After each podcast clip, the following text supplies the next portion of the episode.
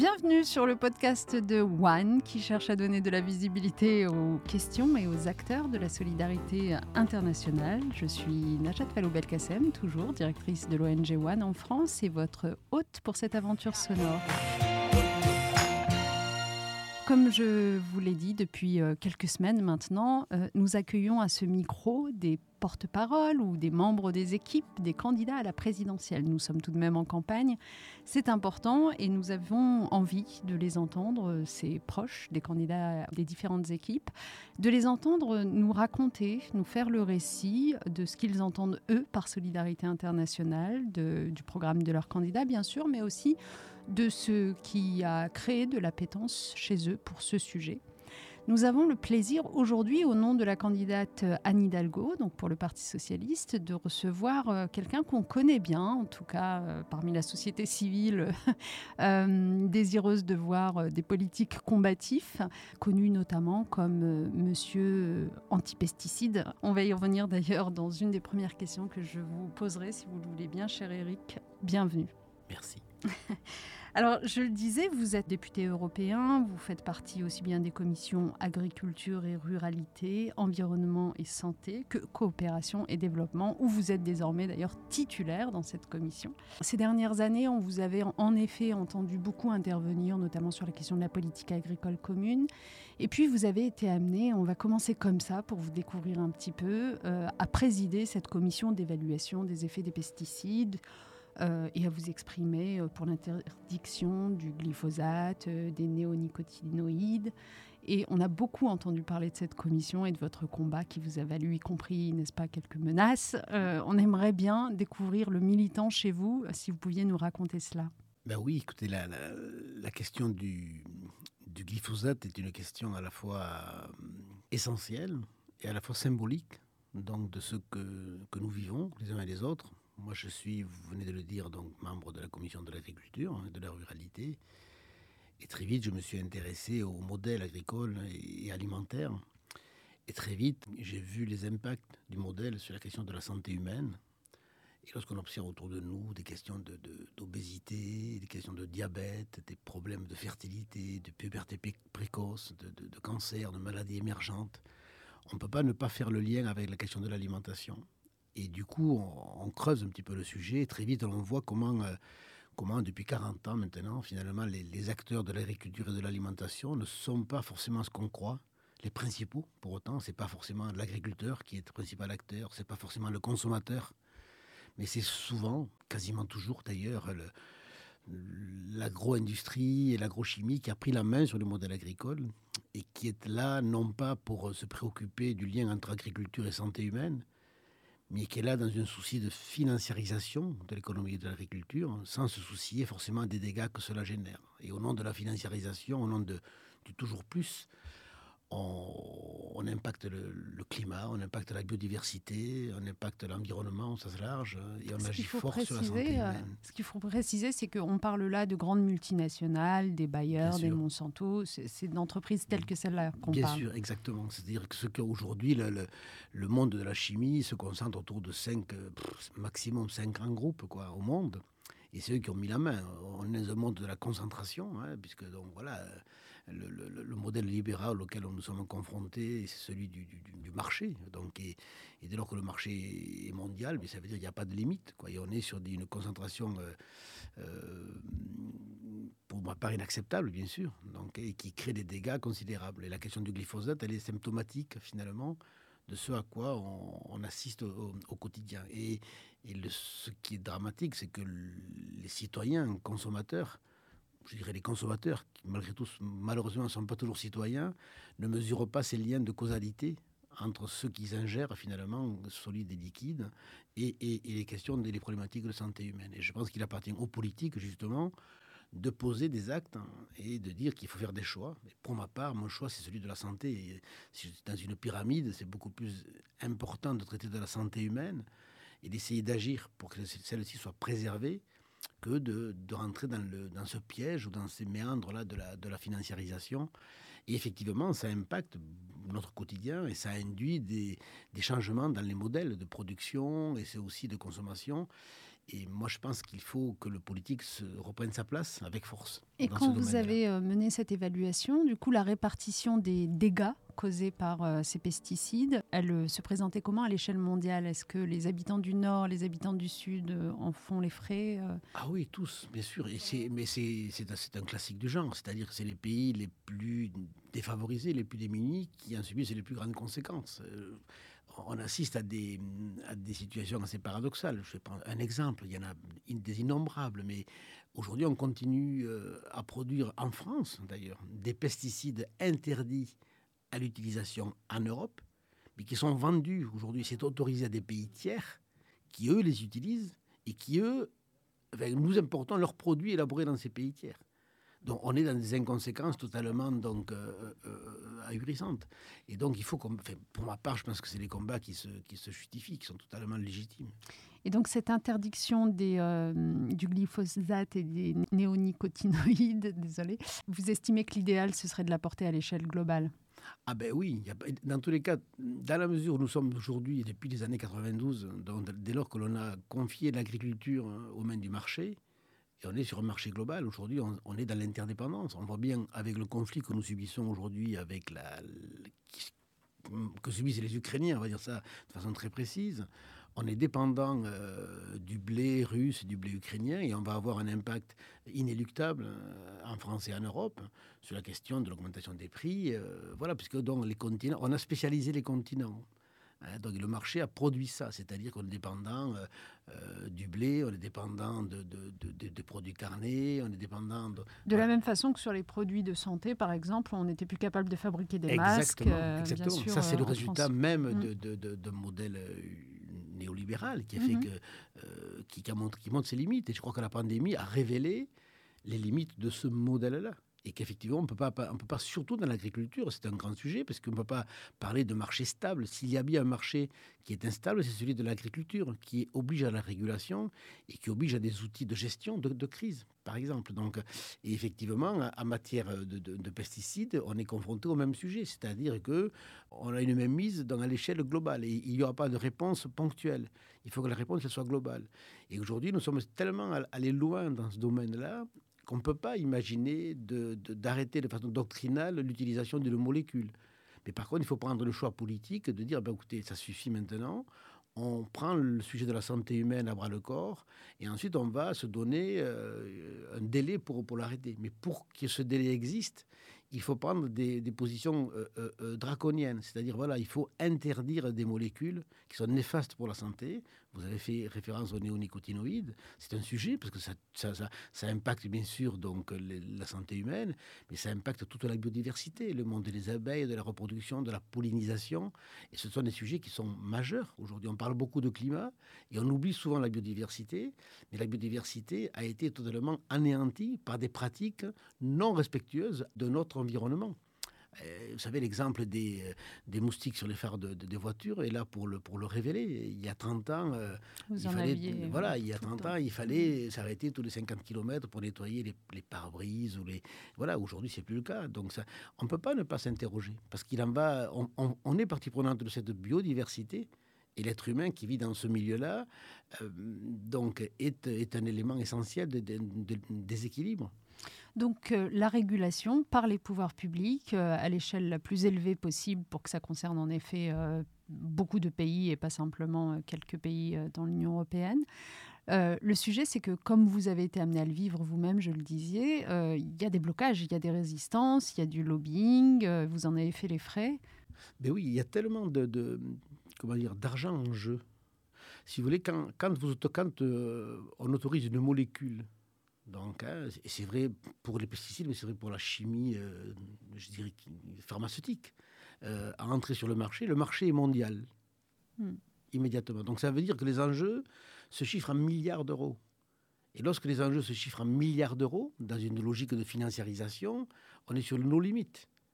Ça veut dire que effectivement, donc là, on a affaire à des lobbies, et, et, et, effectivement, je pense que la, la conscience doit être citoyenne, mais la responsabilité doit être politique. Et moi, je, fais partie de ceux qui pensent qu'il faut hiérarchiser les priorités.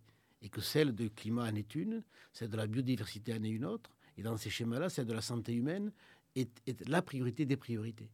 Et qu'en face de ces enjeux de financiarisation, il ne faut pas hum, hésiter donc à faire des choix draconiens pour répondre aux questions essentielles qui sont celles de la santé. Et que le lien, je le redis, aujourd'hui, depuis 40 ans, la chimie et l'agro-industrie a rompu le lien entre agriculture, mmh. alimentation, santé, climat et biodiversité. Et je fais partie de ceux qui pensent que le travail du politique aujourd'hui, c'est de reconstituer ce lien entre ces différents euh, secteurs, finalement, donc agriculture, santé, biodiversité et, climat. Et c'est un combat, parce qu'effectivement, on a en face de nous des organisations qui ont, euh, qui ont mis la main sur toute, toute la chaîne alimentaire, de la production jusqu'au marché. Ce qui maîtrise aujourd'hui, c'est l'agro-industrie, l'agrochimie, je l'ai évoqué, et c'est la distribution. C'est-à-dire que l'agriculteur, quand, quand, lorsque, euh, sur un programme européen, celui de la politique agricole commune, vous donnez, vous versez des aides aux agriculteurs, l'argent, il ne va pas dans la poche de l'agriculteur, il va dans la chimie, il va dans la mécanique, il va dans la technique, il va dans la, dans la, dans la robotique, dans le numérique. Mais donc voilà, donc ça, c'est des sujets sur lesquels il faut que nous soyons vigilants je pense qu'il faut donner de l'orientation aux politiques, ce qui n'est plus le cas aujourd'hui, puisqu'aujourd'hui, en fait, euh, on alimente euh, un environnement à l'agriculture et à la santé, mais pas forcément donc la cible qui, est, euh, qui devrait être la cible principale de l'aide publique. Alors, je disais, vous êtes connu pour ce combat-là et, on tient à vous en féliciter, sincèrement, parce que ça a été un combat plus que de simples députés européens, d'activistes, et on apprécie évidemment ça. Vous êtes connu aussi euh, comme député européen pour le regard assez lucide que vous portez sur le fonctionnement euh, notamment du Parlement européen. Euh, et, là-dessus aussi, on a un peu envie de vous écouter. Alors, le sommet Union européenne-Union africaine d'il y a dix jours, vous pensez qu'il est allé suffisamment loin ou le rapport à l'Afrique est, à la fois complexe, j'ai envie de dire, et moi j'ai aussi un regard là-dessus où, euh, à l'évidence, à l'évidence, je ne suis pas convaincu qu'on soit réellement sorti de la, de, la période ni coloniale ni post-coloniale. On est encore sur des réflexes et des méthodes d'action sur lesquelles on, on est en droit de s'interroger. On n'est pas dans un partenariat d'égal à égal. Non, ça, ça, je, dois avouer, en ce qui me concerne, c'est ma lecture. Hein. je, dis non de façon très, très claire. Et je pense qu'on oh, on n'a pas pris la mesure des enjeux. C'est-à-dire qu'aujourd'hui, encore, on l'a vu dans la dernière séquence au Mali, on le voit au Burkina Faso. Donc, euh, euh, ça, c'est les derniers événements en date. Lorsqu'on dit aujourd'hui, par exemple, et je, je fais partie de cela, qu'un push n'est pas démocratique, de fait, un push n'est pas démocratique. Mais lorsqu'on voit qu'un push est soutenu et porté aussi fortement par une population, on ne peut pas s'interroger sur la légitimité des démocraties que nous avons accompagnées en tant qu'occidentaux, donc à mettre en œuvre en Afrique. Et ça, ça ne peut pas ne pas nous interroger. Mm. Donc, euh, c'est des questions, ça veut dire que je pense qu'il faut qu'on regarde l'Afrique, ça c'est mon point de vue, avec un autre regard. Et moi, je pense que si l'on veut construire un, un, vrai travail avec, avec, avec l'Afrique, ça oblige un nouveau regard. Voilà, et ça oblige du coup un nouveau, un nouveau partenariat. Et puis euh, des partenariats, par exemple, qui passent par de l'échange intellectuel, euh, de chercheurs, euh, justement pour penser cette nouvelle relation. Mais, on ne peut pas continuer à vider mm. l'Afrique de, de, de, mm. de, sa ressource, quoi. Mm. Vous savez, moi j'étais en débat donc, avec Bobby Wine, donc, qui est l'Ougandais bien connu, hein, et, et, il dit des choses d'évidence, quoi en disant écoutez, vous ne mesurez pas ce qui se passe quoi, euh, dans le quotidien de ce que nous, que nous, ce que nous rencontrons. Donc, et, et, je pense qu'il faut, il faut apprendre à écouter. J'ai presque envie de dire c'est une, une, image, mais il faut peut-être se laisser pousser les oreilles, j'en sais rien, mais, et puis ouvrir les yeux, mais avec une, avec une comment dire, une, un regard nouveau. Ça, c'est mon sentiment. Et, et, et, le, et la rencontre UEUA, euh, elle a mené des éléments intéressants sur le Global Gateway, j'y reviens, sur les programmes à mettre en œuvre, donc sur les, les initiatives qu'on appelle les, les DTS, c'est-à-dire les droits de tirage hmm. donc spécifiques ou spéciaux. Du FMI, euh, voilà, donc, qui sont de la création de monnaie, exactement, qui devraient être mises à disposition. Alors ça, c'est les moyens. Mais moi, je pense qu'il faut qu'on apprenne à raisonner en termes d'objectifs. Ça, c'est le mal européen, parce que, et français aussi, c'est qu'on confond souvent la question d'objectifs et de moyens et que dès lors qu'on met en place un programme, eh on considère qu'on a, fait le, a fait le boulot. Et moi, je pense qu'il faut aller au-delà. Il faut vraiment réinvestir le sens. Et le sens du pourquoi avant, avant qu'on aborde la question du comment. C'est aussi simple, mais même si c'est complexe à mettre en œuvre, mais je pense qu'il faut, euh, du point de vue politique et géopolitique, et du point de vue idéologique, c'est-à-dire de la force des idées, se poser les vraies questions si on veut vraiment y amener des réponses adaptées. Donc quel objectif vous donneriez, vous, à cette relation entre le continent européen et africain? Vous diriez que cela devienne notre premier partenaire euh Oui, je pense que c'est... Hmm. On ne peut pas... Euh, prôner ou, écrire ou, énoncer de grands discours et comment dire qui qui affirment que ce continent est le continent d'avenir donc tout le monde s'accorde là-dessus mais dans les faits c'est pas la réalité hmm. Dans les faits, on est sur d'autres logiques. Je ne vais pas parler d'armement, je ne vais pas parler de soutien.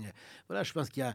Moi, je pense qu'il faut qu'on aborde la question du sens. Voilà, ça, ça me paraît être euh, important dans cette période-là. Et là, on voit bien, ben, on voit bien même, même, même, la, grande rencontre, donc UUA, euh, dès qu'on rentre sur les droits humains, on voit bien qu'il y, y, a des sujets encore tabous, quoi. Euh, donc il faut qu'on avance, il faut qu'on progresse, mais qu'on parle d'égal à égal. Il y a des questions auxquelles il ne faut pas que l'on déroge euh, sous prétexte qu'on est en Afrique. On ne peut pas vider ce territoire-là donc de sa, de sa principale matière qui est celle de la matière grise. Et je, vois bien dans le domaine pour lequel je suis plus averti, qui est celui de l'agriculture, il y, y, y a tout en Afrique il y a les mains, euh, il y a les bras des femmes et d'hommes, il y a l'intelligence collective, il y a le sol, euh, il y a l'eau, euh, il y a le climat sur lequel il va falloir... Ouais, le continent le plus riche, vous le disiez en réalité. Exactement. Mais à part qu'on mm. on a, on a toujours porté un regard d'un continent le plus riche avec le souci dans ce souci-là de, mondialisation et de marchandisation, donc et de, et de, financiarisation du monde, de la ressource, quoi. Donc voilà, et c'est là qu'il faut qu'on réajuste notre rapport à l'Afrique. Autrement, ça ne pourra pas fonctionner. Ça, c'est mon point de vue. J'évoquais la situation actuelle autour de l'Ukraine. Ce qui est très intéressant, c'est qu'on a l'impression que euh, sont en train de s'opérer des changements au niveau européen qui n'ont pas forcément été pensés comme euh, des objectifs politiques ambitieux à atteindre, mais qui sont euh, forcés par la réalité actuelle. quel regard vous portez sur tout cela? C'est un moment assez particulier que, Poutine est, en train de réussir finalement ce à quoi nous n'étions pas parvenus à, faire, c'est-à-dire de, bâtir, de commencer à bâtir les éléments, les ingrédients d'une Europe puissance. Voilà, vous l'avez dit, moi je suis arrivé au Parlement en 2012 et c'est ce qui me décevait le plus finalement de ne pas parvenir à, avoir une vision commune donc, hein, euh, euh, comment dire, de politique étrangère réelle, donc de sécurité, une Europe de la défense qui, qui dit effectivement, une Europe de la défense, pour moi, c'est une Europe de la paix maintenir la paix en Europe, on le voit bien aujourd'hui, c'est que effectivement le fait que le simple fait que le monde soit, passé d'une logique bipolaire à une approche multipolaire aujourd'hui, donc hein, même si le multipolarisme ces derniers temps euh, était plutôt entre la Chine donc et les États-Unis, et c'est pour ça, moi je crois que c'est une des raisons pour lesquelles euh, Poutine donc, a aussi déclenché ce processus-là. Pour moi, c'est une guerre de civilisation qui est devant nous. C'est-à-dire, c'est des modèles qui, s'affrontent en disant voilà, il y a, y a l'espace démocratique et libéral qui se confrontent à l'espace autocratique et dictatorial, pour faire vite, hein, donc on n'a pas trop le temps, mais, je crois que c'est de ce niveau-là les enjeux. ça va, au-delà d'un territoire. Et là, du coup, que l'Europe, dans ce moment-là, parce que tout le monde a pris conscience de la fragilité finalement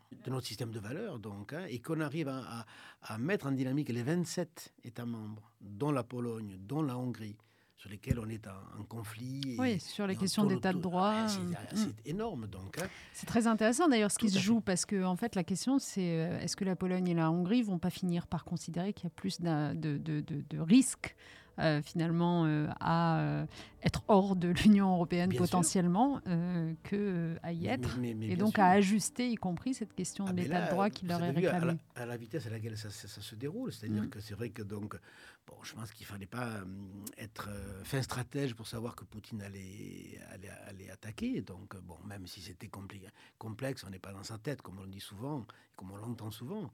Mais ça, ça a été un accélérateur de prise de conscience qu'on était quand même plus fort quand nous étions cohérents et qu'on était en cohésion à 27 que, euh, que sur des approches très individuelles.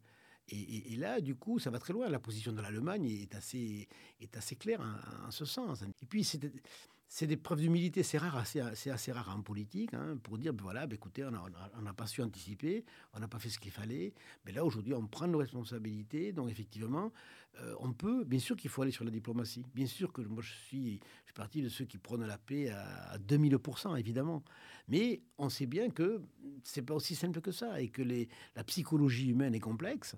Euh, on peut même parler de psychiatrie dans, ces moments-là, d'ailleurs. Donc, mais euh, ça veut dire qu'il faut aussi qu'on se donne les moyens du maintien de la paix et que la dissuasion donc équilibre. exactement. La dissuasion est un équilibre. Et la dissuasion est un mm. équilibre et que dans la diplomatie fait partie de tous les outils mais nécessaire, mais pas suffisant. Et là, on le voit bien avec ce que nous vivons euh, en ce moment.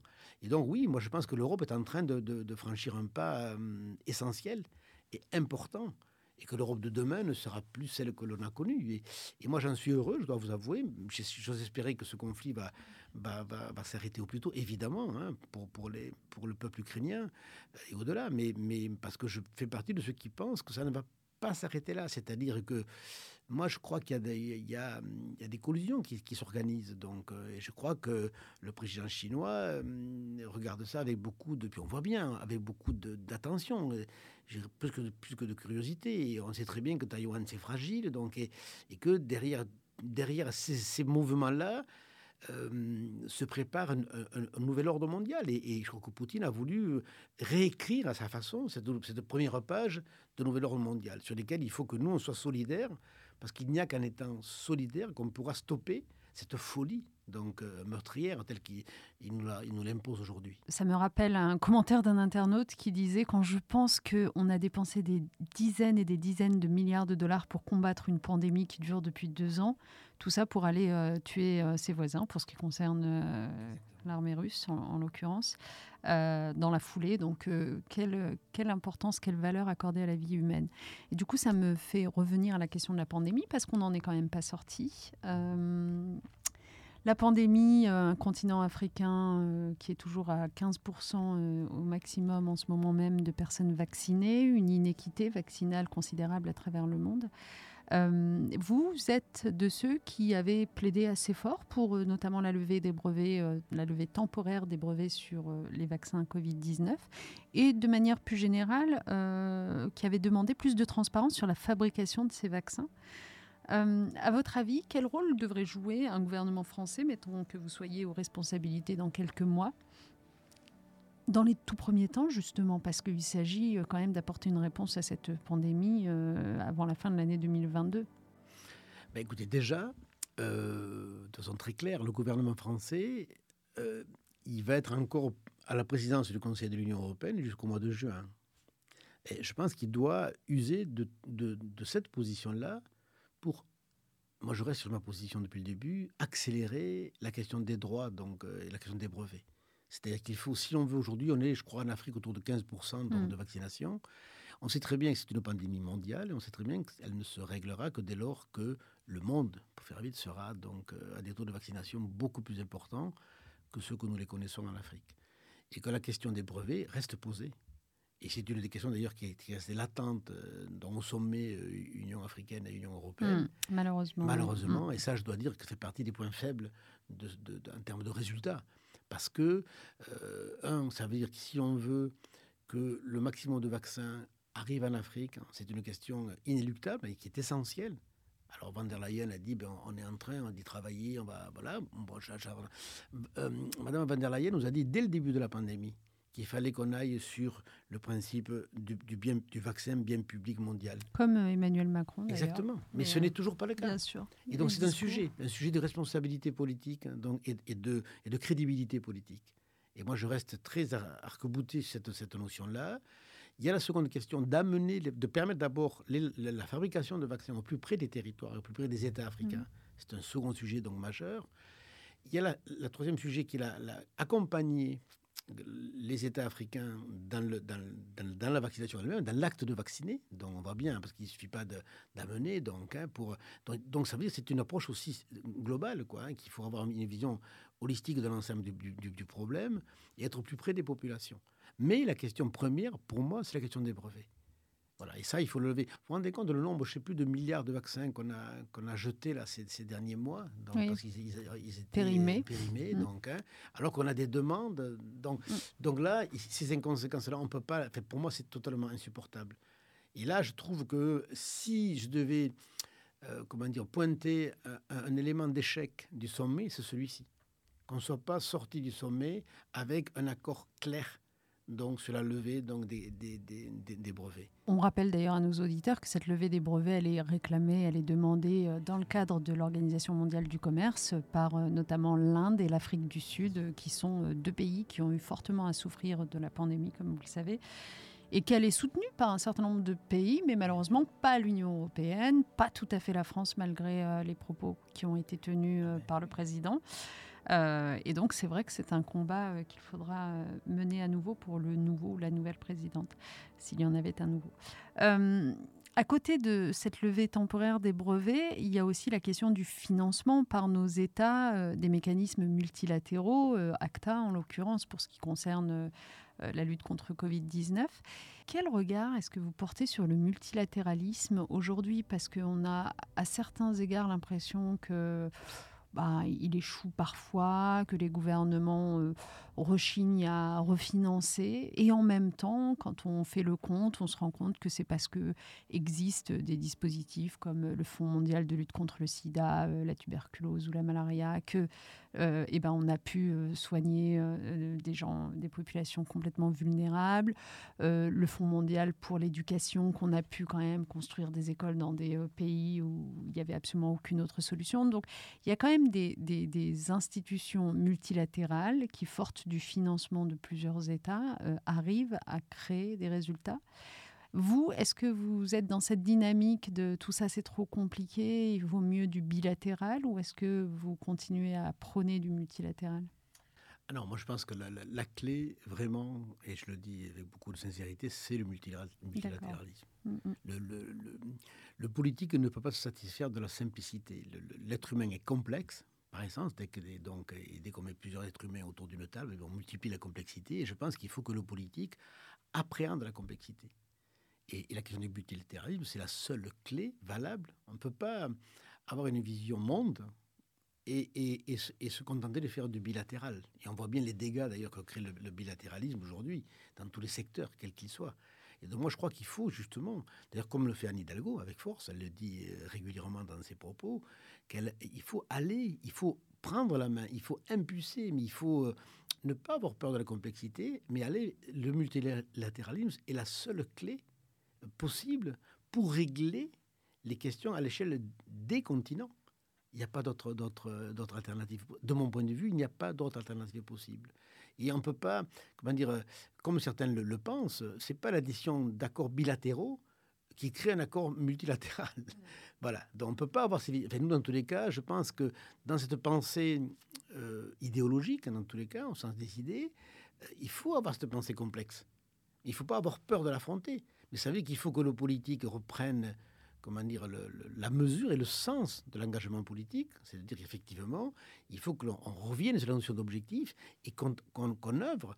Et c'est vrai sur tous les outils, euh, sur tous les outils multilatéraux. Si, vous regardez dans, le domaine du commerce, toutes les règles qu'il y a au sein de l'OMC, par exemple, euh, on se rend compte qu'il y a eu des échecs. Hein, si on prend l'accord de Doha pour la partie agricole et alimentaire, donc, mais il y a aussi beaucoup de, beaucoup de succès. C'est qu'il faut vraiment euh, une fois de plus, réinvestir le sens. quoi. Pourquoi on fait du multilatéralisme? Et donc, ça veut dire qu'il faut que les règles soient communes et qu'on avance euh, euh, en termes d'objectifs et pas, et pas en termes de concurrence de continent à continent. Voilà. Et donc, s'il y a une vision monde, à ce moment-là, il faut des outils, de ce qui manque aujourd'hui, je pense, hein, des vrais outils de la gouvernance mondiale.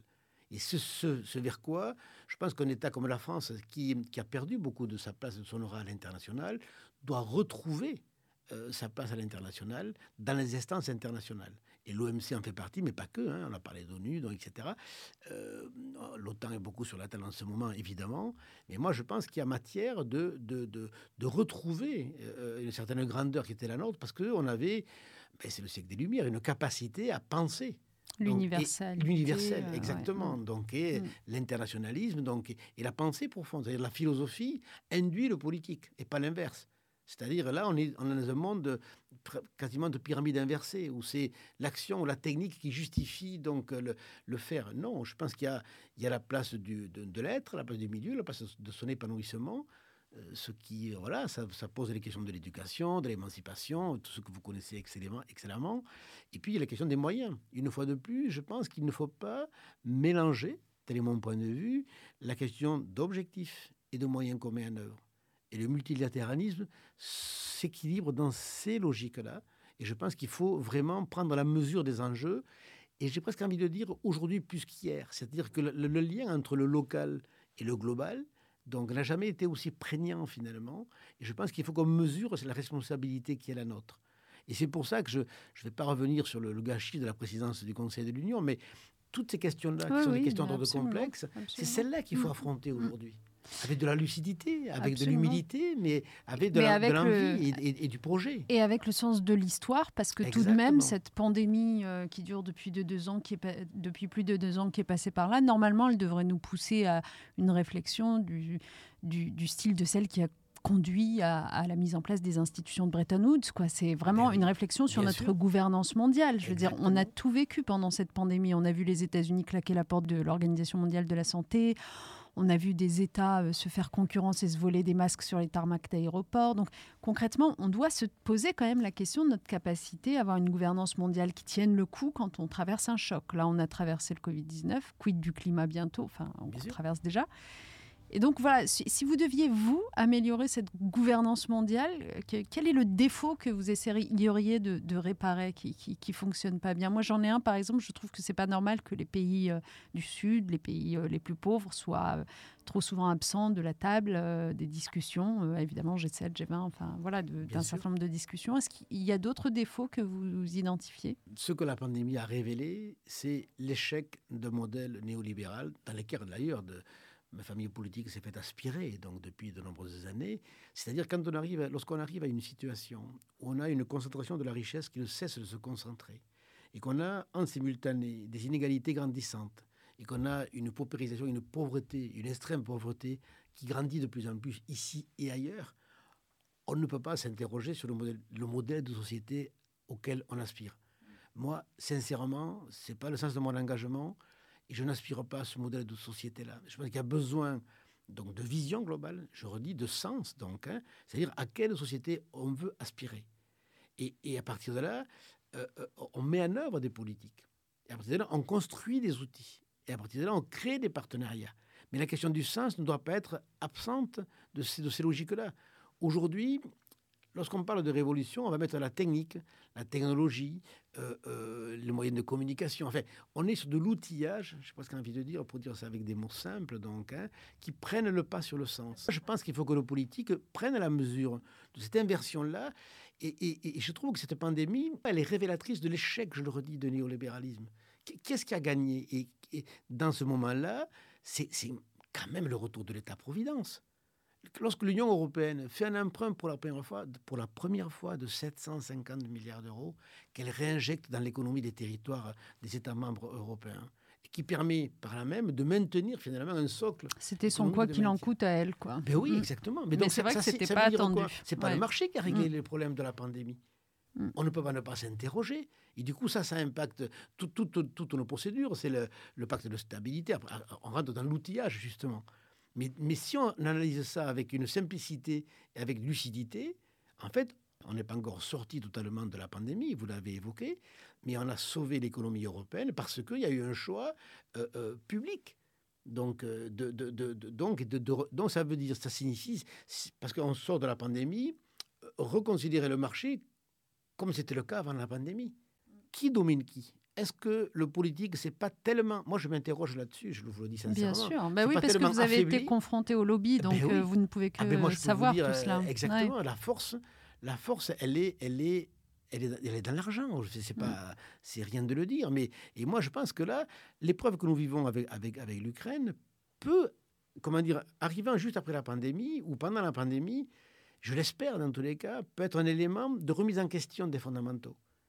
Et moi, je crois beaucoup aux politiques. Hein. Thomas, je ne serais pas là où je suis, effectivement. Mais il faut qu'ils prennent la mesure de sa responsabilité et que le poids de la financiarisation de l'économie ne domine pas les choix. Et l'une des façons de ne pas la faire dominer les choix, c'est de la taxer. Mais je veux bien vous entendre tout de même, parce que je sais que vous avez aussi regardé avec beaucoup d'attention euh, à l'échelle du Parlement européen le projet de taxe sur les transactions financières, euh, qui pourrait notamment servir à être euh, versé en aide au développement, justement aux pays les plus pauvres. Donc je, je veux bien avoir votre avis sur cette question de la façon dont on taxe les flux financiers. Est-ce que où est-ce que vous situez votre ambition euh, Jusqu'où on devrait aller? On a laissé, euh, à travers cette, liberté de marché, donc, euh, laisser se concentrer de telles richesses donc, dans les mains de quelques-uns, hein, et qu'il faut vraiment rééquilibrer tout ça. Et qu'il faut dire, ben, écoutez, voilà, il y a des seuils, moi je crois qu'il faut procéder par seuil.